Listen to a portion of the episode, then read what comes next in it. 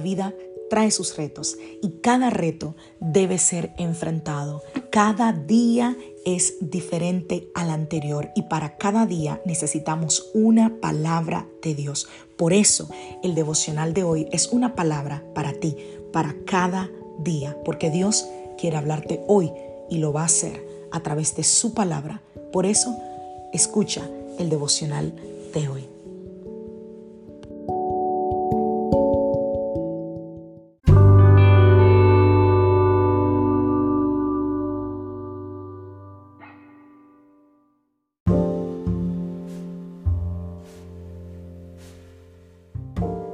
Devocional del día de hoy. Una nube de estrés. Vamos a la palabra del Señor. Estamos leyendo la historia de Lucas capítulo 10. Hoy vamos a leer el verso 40. Dice, pero Marta estaba distraída con los preparativos para la gran cena. Entonces se acercó a Jesús y le dijo, Maestro, ¿no te parece injusto que mi hermana esté aquí sentada mientras yo hago todo el trabajo? Dile que venga a ayudarme. Se suele decir que la plaga del siglo XXI es el estrés. Y cómo no, con los problemas de la vida, los compromisos, la falta de tiempo, cada una de esas cosas contribuyen a que nosotros vivamos cada vez una vida más estresada. Marta estaba estresada. Ella tenía tanto deseo de servir a Dios en esa visita y de dar lo mejor de ella, que la llevó al punto del estrés, le impidió pensar con claridad. Y cuando pienso en Marta, pienso en mí misma.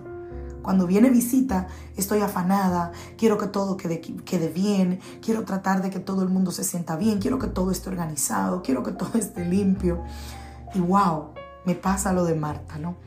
Y es muy interesante que Marta, que tenía el objetivo principal de conseguir que el Señor y sus discípulos pasaran el mejor tiempo posible ahí en su casa, pero a la vez ella estaba tan enfadada, tan enojada, que se va a quejar a donde Jesús. Fíjate en esta contradicción. Marta, por un lado, se desvive, se vuelve loca por dar el mejor servicio al Señor. Pero luego, el, enojo con su hermana la lleva a irse a quejar con el Señor. Y no solo eh, hace una queja, sino que unos minutos más tarde, ella le reprocha al Señor que por qué no ha corregido el comportamiento de su hermana. E incluso ella se da el atrevimiento de decirle a Jesús lo que tiene que hacer. Y definitivamente esa no es la forma de tratar a un huésped.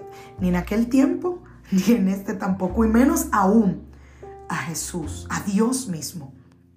Pero este relato no es algo tan tan ajeno, tan loco de la realidad. Porque qué fácil es para nosotros también caer en esa contradicción. Ese es el efecto que tienen los afanes y la preocupación en nosotros. Nos ciegan, nos impiden pensar con claridad, nos lleva a olvidar lo que realmente es importante e incluso nos lleva a elevar quejas contra el Señor a quien nosotros queremos servir de todo corazón. Lo más curioso de este relato es que Marta es conocida en la Biblia precisamente por eso, por estar afanada y turbada. Yo no sé tú, pero la mayoría de la gente recordamos a Marta de esa manera. Y wow, no quisiéramos tener que pensar así, ¿verdad que sí? Así que, querido amigo, amiga, hermano o hermana, no dejes que los afanes y que los problemas de la vida te nublen el entendimiento. Hoy es el día de venir ante los pies de Jesús y descansar a sus pies, como lo hizo María. Necesitamos ese tiempo de desconexión con nuestra realidad y de conexión profunda con el Señor, para poner todo de nuevo en su lugar, en nuestra alma, porque tú y yo hemos sido llamados para estar a los pies de Jesús. Y muchas cosas que han sucedido en nuestras vidas han sucedido por el estrés que llevamos, por esa inconstante manera de querer cada vez correr y correr y correr. Hemos perdido amigos, relaciones. Incluso hay gente que ha dejado de ir a la iglesia por el estrés, porque dice no tengo tiempo.